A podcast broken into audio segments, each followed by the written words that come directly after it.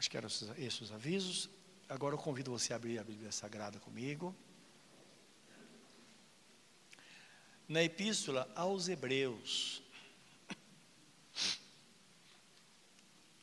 Então, lembrando que a Epístola aos Hebreus, ela é um, livro da Bíblia muito especial, porque esse livro traz uma orientação, foi escrita a princípio aos judeus cristãos, para dar a eles uma noção realmente da grandeza de nosso Senhor Jesus como Deus Todo-Poderoso, não é? o Deus encarnado, superior a tudo e a todos. E tão poderoso que o texto fala que realmente mostra onde ele está, e além disso, fala de Jesus que os nossos olhos precisam estar fitos nele, não é? Em Jesus. Lembrando que ele disse: Quando eu for levantado da terra, eu atrairei todos a mim. Então nós sabemos que, quando se fala de Jesus, todos nós sabemos que Ele é o Senhor de todas as coisas, porque foi aquele que ressuscitou para nunca mais morrer, não é? O único. Eu quero ler com vocês esta palavra, porém, vamos orar, pedir que Deus nos abençoe, é, nos dê esclarecimento na nossa mente, para que possamos trazer exatamente aquilo que está escrito. Querido Deus, nós te louvamos nesta noite por tua grande graça sobre nós, e chegamos agora ao momento de receber a tua palavra. Meu Deus, tua palavra é muito simples, simples demais. E ajuda-nos para que a gente não complique, mas simplesmente possamos, Deus, recebê-la no nosso coração exatamente como ela é.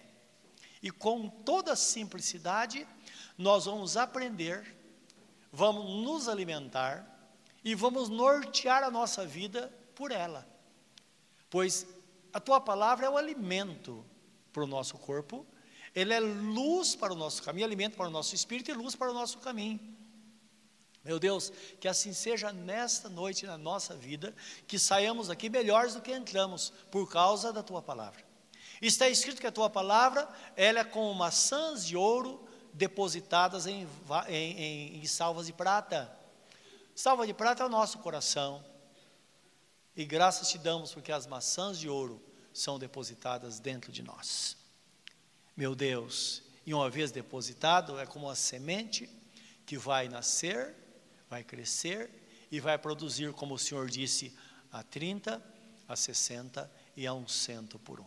De acordo com a nossa capacidade, é que haverá essa produtividade pela graça do Senhor. Que assim seja, ó Deus, na nossa vida hoje e sempre, em nome de Jesus. Amém, Senhor.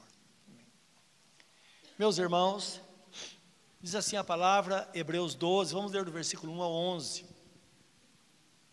Portanto, nós também, pois que estamos rodeados de uma tão grande nuvem de testemunhas, deixemos todo o embaraço e o pecado que tão de perto nos rodeia e corramos com paciência a carreira que nos está proposta, olhando para Jesus, autor e consumador da fé, o qual, pelo gozo que lhe estava proposto, suportou a cruz desprezando a afronta e assentou-se à destra do trono de Deus. Considerai, pois, aquele que suportou tais contradições do, dos pecadores contra si mesmo, para que não enfraqueçais desfalecendo em vossos ânimos. Ainda não resistisse até o sangue, combatendo contra o pecado. E já vos esqueceste da exortação que argumenta convosco como filhos? Filho meu, não desprezes a correção do Senhor, e não desmaies quando por ele fores repreendido. Porque o Senhor corrige o que ama e açoita qualquer que recebe por filho. Se suportais a correção, Deus os trata como filhos, porque que filho há a quem o pai não corrige? Mas se estáis sem disciplina, da qual todos são feitos participantes, sois então bastardos e não filhos. Além do que, tivemos nossos pais, segundo a carne, para nos corrigirem. E nós os reverenciamos. Não nos sujeitaremos muito mais ao Pai dos Espíritos para vivermos? Porque aqueles, isto é, nosso pai terreno, na verdade, por um pouco de tempo nos corrigiam, como bem lhes parecia.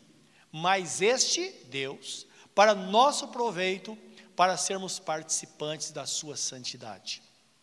E na verdade, toda correção ao presente não parece ser de gozo, senão de tristeza, mas depois produz um fruto pacífico de justiça nos exercitados por ela. Amém. Louvado seja o nome do Senhor nosso Deus. Jesus está sentado à destra do nosso Pai Todo-Poderoso, à direita de Deus. E nós sabemos que há também um lugar reservado, meus irmãos, a todo aquele que está no caminho, que corre com paciência, lembra disso, a correria nem sempre é muito boa. Corre com paciência essa carreira de fé, sem olhar para trás, mas sim prossegue olhando firmemente para Jesus, olhando firmemente para Ele. Então, o livro de Apocalipse 3, 21 diz assim: Ao vencedor lhe concederei que se assente comigo no meu trono, assim como eu venci e me assentei com meu Pai no seu trono. E versículo 22 de Apocalipse 13, ele diz assim: Quem tem ouvidos para ouvir, ouça. Então, significando que ele está falando conosco e podemos ter ouvidos para ouvir. Então, está falando de pessoas que seguem sem correria, vivendo muitas vezes um dia de cada vez, mas com firmeza, seguindo este caminho de fé na presença de Deus, não é? E considerando a vida de Jesus seu caminho para a cruz. Então veja Hebreus é, 12, 3 diz assim: considerai. Então, considerar significa ponderar, de fato, pensar na trajetória da vida de Jesus. Como as, as coisas aconteceram com ele, porque de fato ele é o nosso exemplo. É interessante que tudo que ele fez, ele fez para que aprendêssemos com ele. Por exemplo, Jesus, ele não precisava, quando criança, ser apresentado ao Pai. Ele era a encarnação do próprio Deus. Mas ele foi apresentado no templo, dizendo a nós: olha, apresente o seu filho, consagre os seus filhos ao Senhor. Ele não precisava ser batizado, porque o batismo é para pecador. Pecador arrependido, que agora inicia uma nova jornada na presença de Deus. No entanto, ele foi batizado para dizer: olha, o caminho é esse que deve ser feito. Eu não sou pecador, mas eu levei sobre mim o seu pecado. Então, ele está mostrando, simbolizando a nós o que de fato devemos fazer. Então precisamos entender que tudo começou no nascimento de Jesus. Não é? As coisas começaram a acontecer com ele. Então, no seu nascimento, Jesus nasceu numa manjedoura, não foi não está escrito? Por que ele nasceu na manjedoura? Isso tem Lucas 2,7. Por quê? O texto é claro dizer, não tinha lugar para ele na, na estalagem, na hospedaria. Hoje, não tinha lugar. Ele foi no hospital, todos os leitos estavam ocupados, Maria, quando chegou, disseram: não tem lugar. Vai, vai para outro hospital, vai, vai para o regional, vai para o Planalto, vai para. Chega lá também não tem. Então aconteceu isso com ele, no seu nascimento, não é? Então, quando nós começamos a pensar nisso, isso faz a gente é, é, pensar em nós.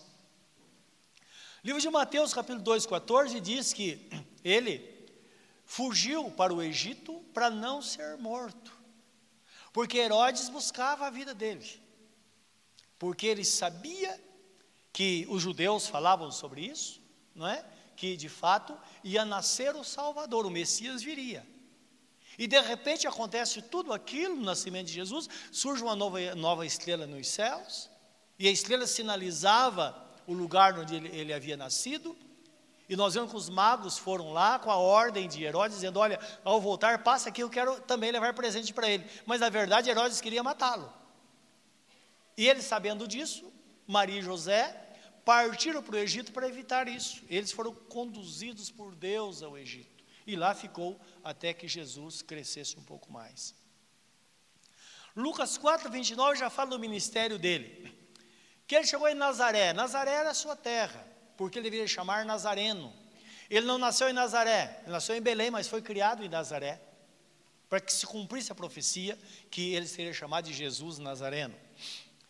E no versículo 29 diz assim: que Jesus foi levado até o cume do monte, porque pretendiam lançá-lo morro abaixo. Dá para imaginar isso? O Filho de Deus, o homem perfeito, não é? Porque Jesus nós já vimos, 100% Deus, 100% homem, sem nunca usar da sua divindade para fazer qualquer coisa. Lembra que está escrito?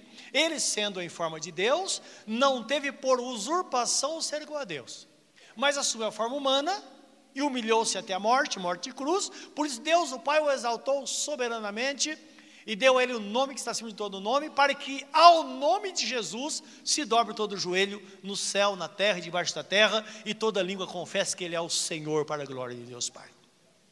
Então nós vemos aí falando desde de toda, pegando Jesus na mais profunda humilhação, e ele é exaltado nas alturas, onde está sentado à destra do Pai Todo-Poderoso nesse dia.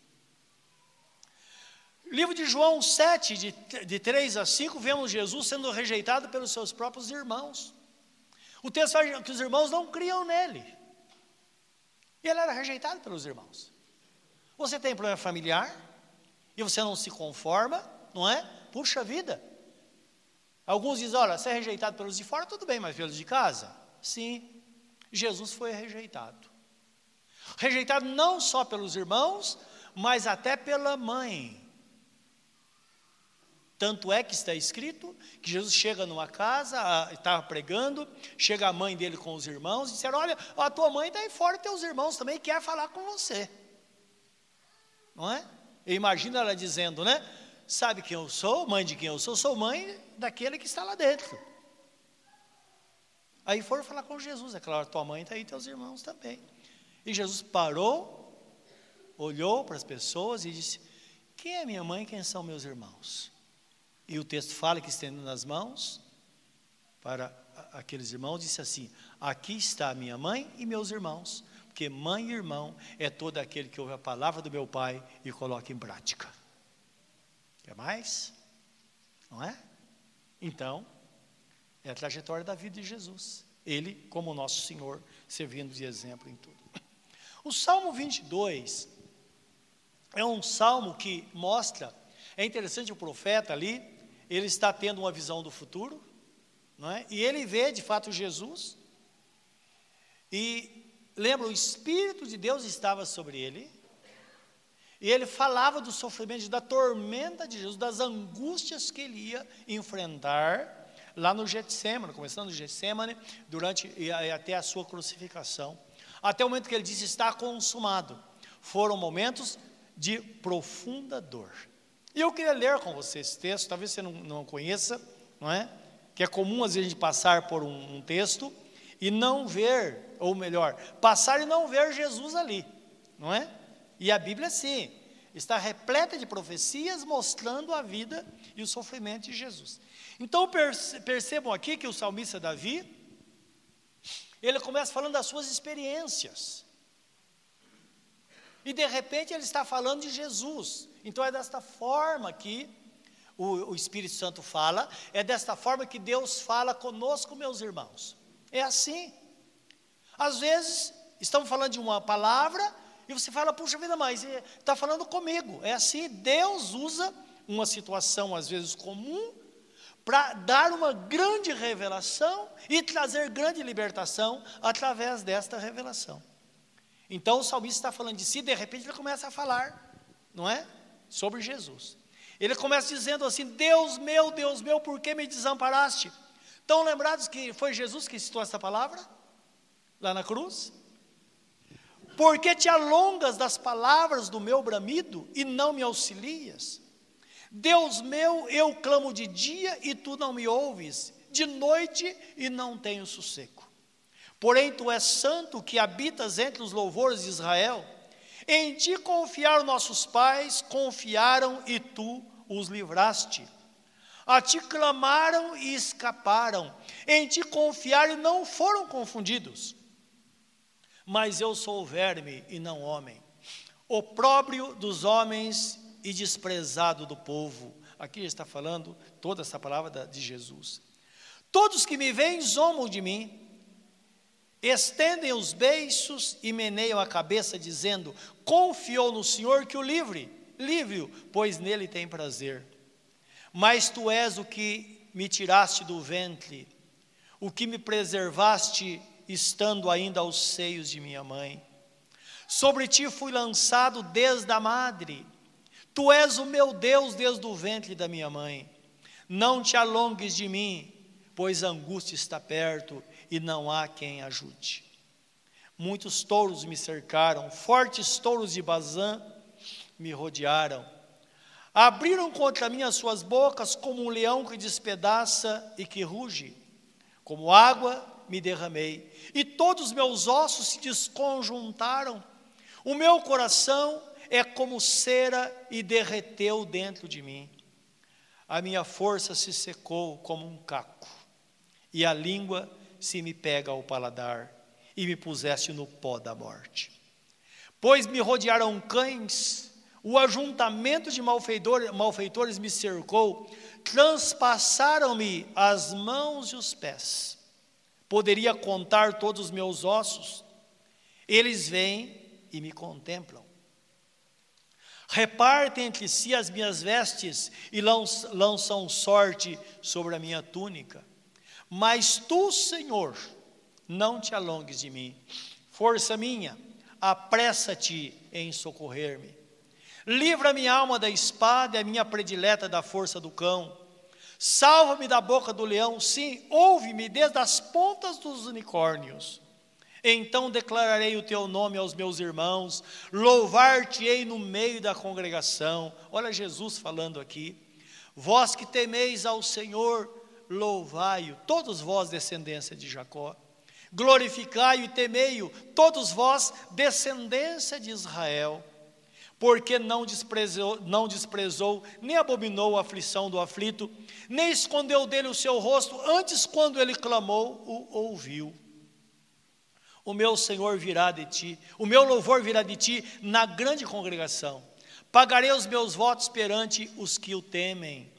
Os mansos comerão e se fartarão, louvarão ao Senhor os que buscam, o vosso coração viverá eternamente. Todos os limites da terra se lembrarão e se converterão ao Senhor. E todas as gerações das nações adorarão perante a tua face, porque o reino é do Senhor e ele domina entre as nações. Todos os grandes da terra comerão e adorarão, e todos que, os que descem ao pó se prostrarão perante ele, como também os que não podem reter a sua vida. Uma semente o servirá, falará do Senhor de geração em geração.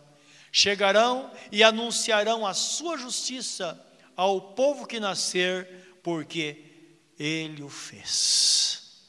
Amém. Então, quando nós vemos o que vemos hoje, Jesus cuidando, salvando, transformando, é a resposta desta oração, onde aquele se manifesta desta forma tão gloriosa através desse salmo. Considera isso, meu irmão. Considera, não é? Precisamos considerar pensar. Tudo que Jesus, Jesus passou, ele passou por nós, porque nossos olhos estão fitos nele mas os olhos dele também estão em nós. Amém, meus irmãos? Vira a pessoa que está ao seu lado fala, fala para essa pessoa, irmão ou irmã, não seja mole. Jesus te chamou para vencer. Louvado seja Deus. Isso significa que, na verdade, o desejo de Deus é que ninguém nem pense em desistir. Ou é vencer ou vencer, não há opção. Depois Jesus Cristo fez, Ele está no controle de tudo. Então nós precisamos nos manter firmes, por isso o texto fala, deixando todo o embaraço, tudo aquilo que nos prende, devemos prosseguir a carreira com perseverança ou paciência, a carreira que nos está proposta, olhando firmemente para Jesus, que é o autor e consumador da fé. Então, propõe no seu coração, sem correria, mas anda de passos firmes na presença do Senhor, sabendo que dele vem toda a bênção para a nossa vida, como está escrito, todo dom perfeito. É interessante que Tiago, irmão de Jesus, escreve essa palavra, Tiago que não cria nele, mas depois viu aquilo que, que aconteceu, ele morrer, ressuscitar, se tornou um grande homem de Deus, e ele escreve dizendo: todo dom perfeito vem do Pai das luzes, onde não há sombra ou variação. E Tiago sabia que tudo isso viria por meio, através de Jesus, porque agora, tudo, meus irmãos, só através de Jesus, nada sem Ele, tudo por Ele. Desde a salvação, como diz a Bíblia, porque debaixo do céu não existe nenhum outro nome dado entre os homens, através do qual devemos ser salvos, a não ser a pessoa bendita e gloriosa de nosso Senhor Jesus Cristo. Até o nosso louvor nós cantamos. O nosso louvor passa por Jesus para chegar ao Pai.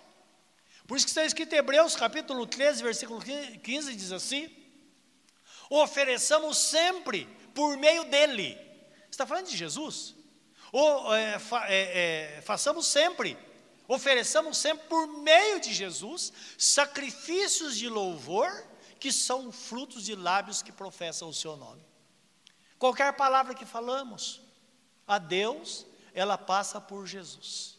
Para ele até Deus, porque de fato ele é o único mediador entre Deus e os homens. Todas as coisas, nada passa, nada pode ser feito a não ser é, através de Jesus.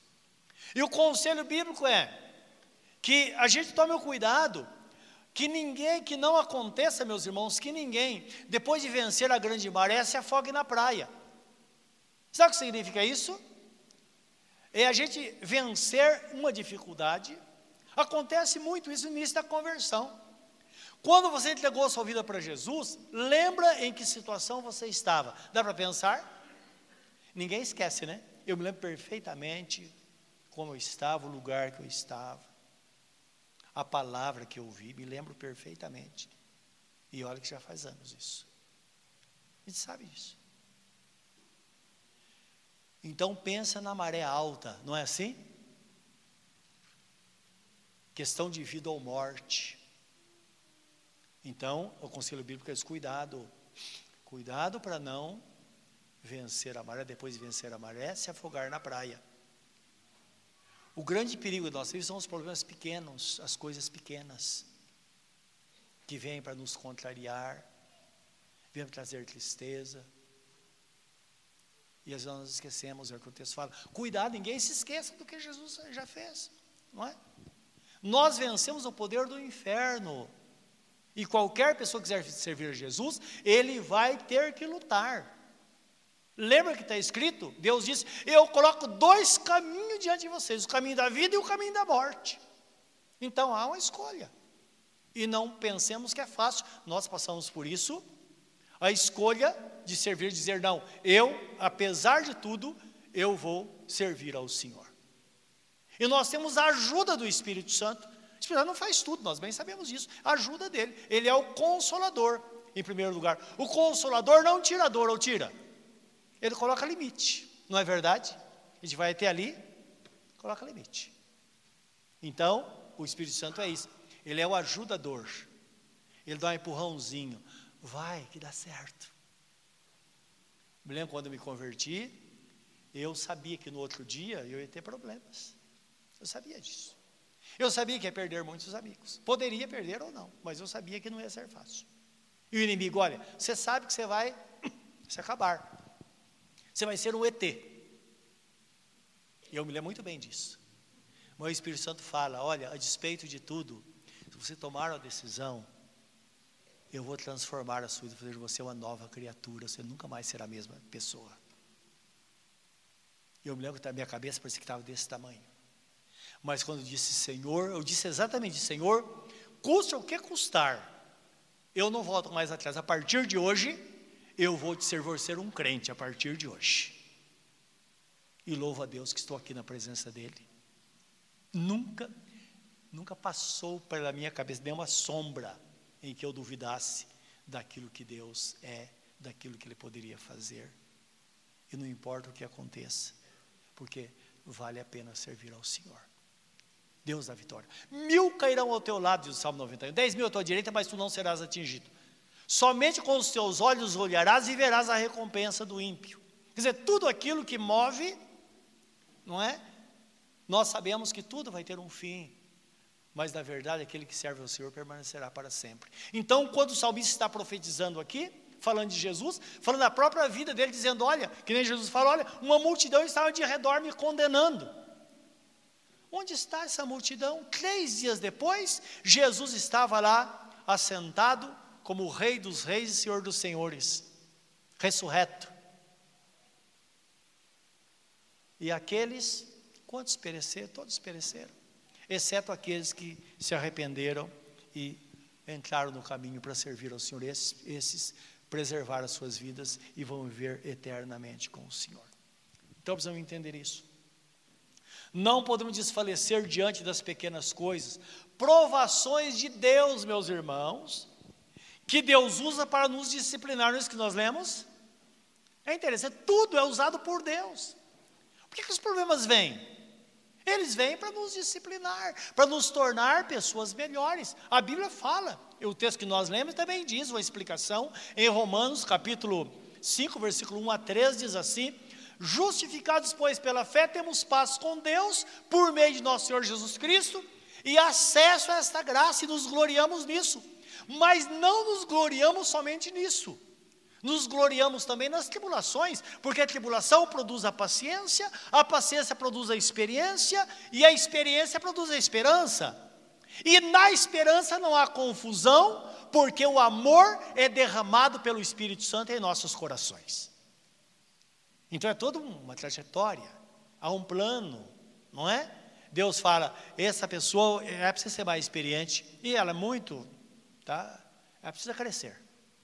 Então, esse problema vai fazer com que ela tenha mais experiência, vai fazer com que ela tenha mais paciência, porque nós queremos as coisas para ontem, e principalmente a nossa geração. Principalmente a nossa geração. Pega uma criança de hoje, ou um, um jovem, ou alguém assim, e ela precisa de uma coisa, vê se ela espera até amanhã. Ela quer hoje, quer agora. Não é verdade? Porque as coisas passam muito rápido. Então, Deus fala: não, você precisa parar. Não é, não é porque você quer que vai acontecer hoje, não. Tem coisas que tem que ter experiência, tem que ter paciência. Espera. Aprenda a esperar. Quantas pessoas tomam decisões precipitadas? Larga de tudo. Larga de tudo. Não é difícil encontrar alguém que fala: por um pouquinho eu não joguei tudo para o alto. Não é verdade? Então não podemos fazer isso, entender que o mundo não gira em torno de nós. Tem coisas que precisamos esperar. Ah, você não, não, não, não, não deu a vida ainda? Jesus, a Bíblia fala. Você está vivo. Aguenta mais, ninguém vai morrer. Aguenta mais um pouquinho. Não é? Você vai ser uma pessoa mais experiente. Deus vai poder usar você muito mais. E além disso, o meu amor, diz o Senhor, vai encher o seu coração porque um dos papéis do Espírito Santo é isso: é colocar, encher o coração do crente de amor. E não é isso que nós queremos? Não é? Isso que diferencia alguém que serve a Deus e alguém que não serve. Então, precisamos lembrar que nós somos filhos de Deus, ovelhas do pastoreio de Deus. Salmo 100, versículo 13 diz assim: Sabei que o Senhor é Deus e nós somos ovelhas do seu pasto. Então, duas coisas precisamos saber. Ora, o nosso Deus, se Ele é o nosso Pai, então nós estamos eh, guardados. Como diz o, o, o livro de Romanos 8, 8, 31, se Deus é por nós, se Deus é por nós, está escrito, é verdade. Aquele que não poupou o seu único filho antes o entregou por nós, será que não nos dará com ele também todas as coisas? Para que duvidar? Nós fomos comprados por Ele. Quem tentará acusação contra os escolhidos de Deus é Deus que os justifica. A questão do crente é com Deus. Quem os condenará? Antes foi Cristo que morreu, isto é, Jesus poderia nos condenar, não nos condena. Quem nos separará do amor de Deus que está em Cristo Jesus, nosso Senhor? Embora esteja escrito, por amor de ti estamos entregues à morte o dia todo. Isto é, estão de peito aberto, tudo pode acontecer, mas a palavra fala, mas em todas essas coisas somos mais do que vencedores por meio daquele que nos amou. Porque nem a morte, nem a vida, nem o futuro, nem o presente, nem os principados, nem as potestades, nada poderá nos separar do amor de Deus que está em Cristo Jesus, o nosso Senhor. Essa é a nossa posição. Fala o irmão, essa é a sua posição em Cristo, meu irmão. Ter medo do quê? Fraquejar para quê? Confiar, olhando firmemente para Jesus, que é o autor e consumador da nossa fé. Jesus está sentado à direita do nosso Deus Todo-Poderoso por um motivo, porque ele venceu. E ele fala que o lugar do vencedor é assentado no trono ao lado dele. Nós vimos isso em Apocalipse 3, 21.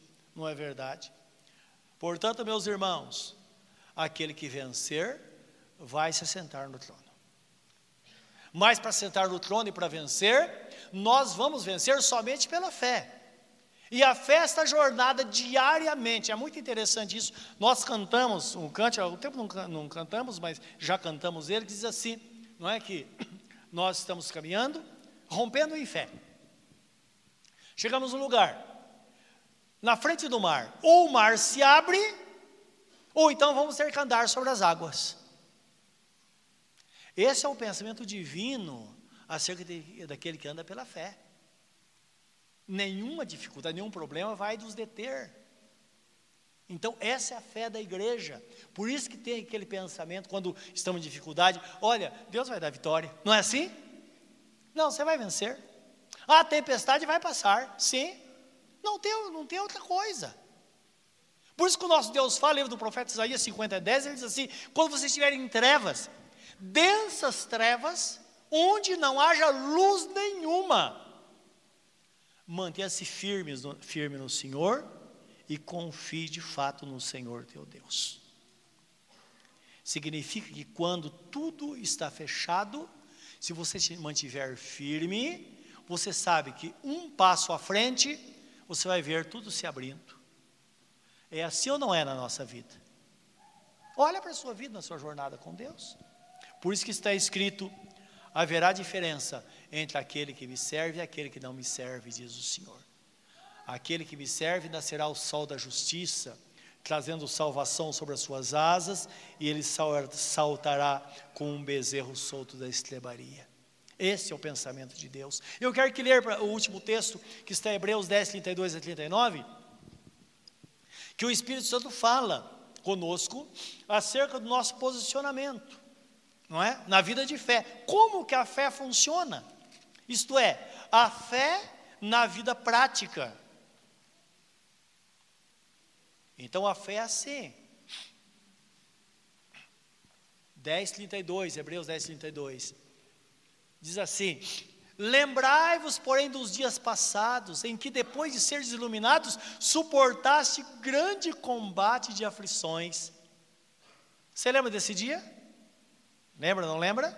Momento em que precisou tomar decisão. 30, 33. Em parte fostes feitos de espetáculo com vitupérios, é, com vergonha e tribulações, e em parte fostes participantes com os que assim foram tratados. Isto é, ora você sofre por você, ora você sofre pelo outro, não é? Porque a gente participa do sofrimento dos outros.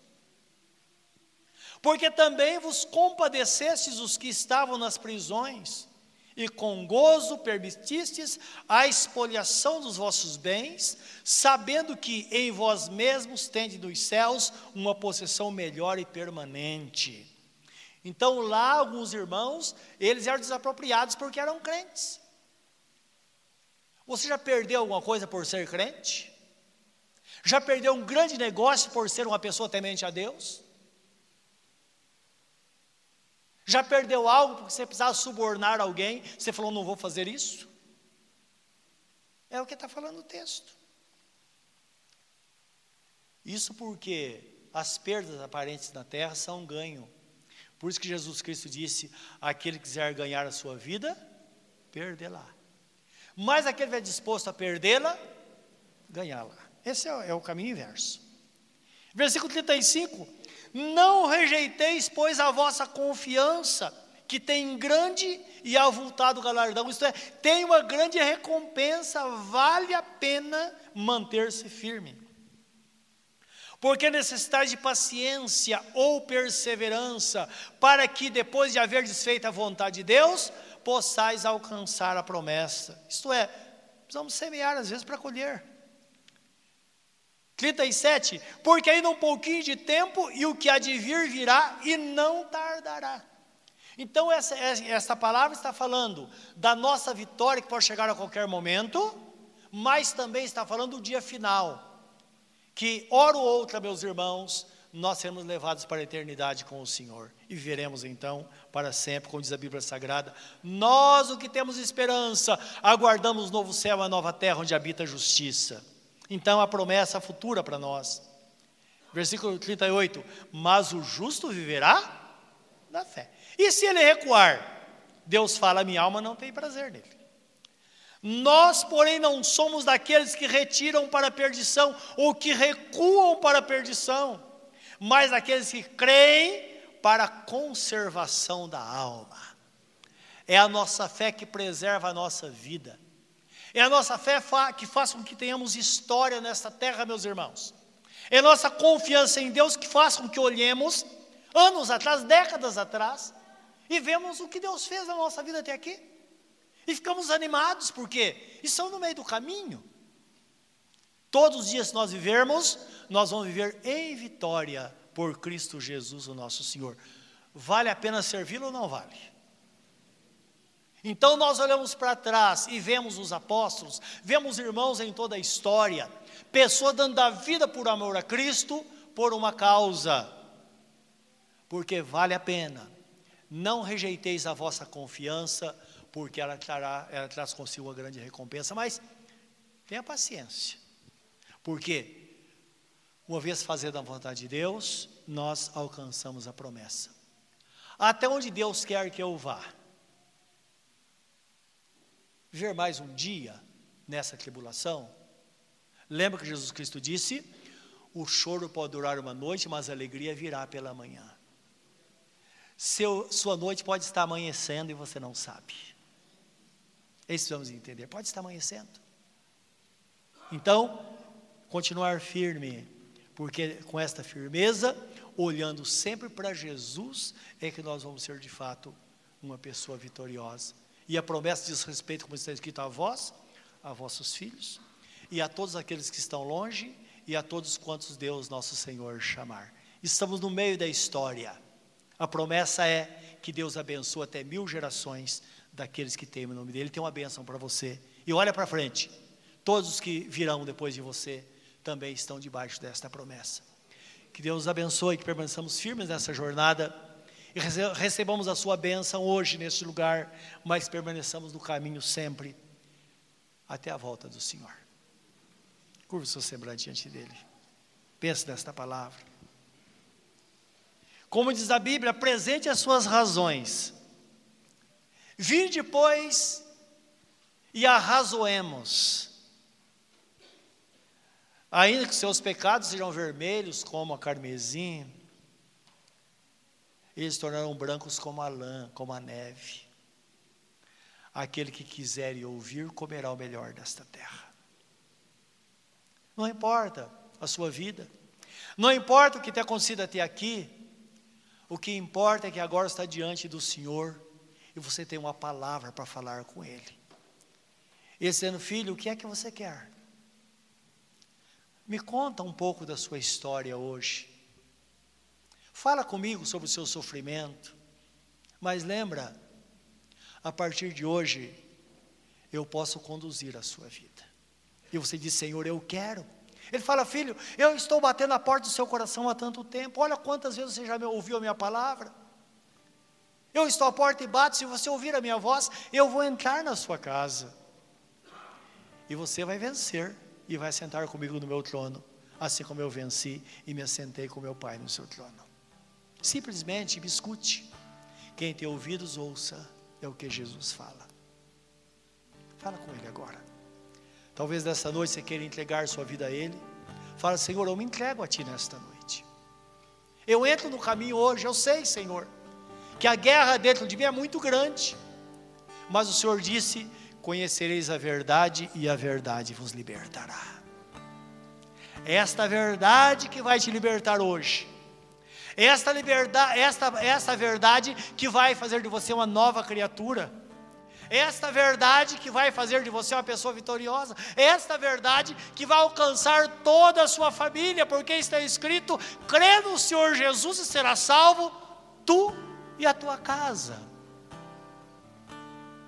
Querido Deus, nesta hora que estamos, na tua santa presença.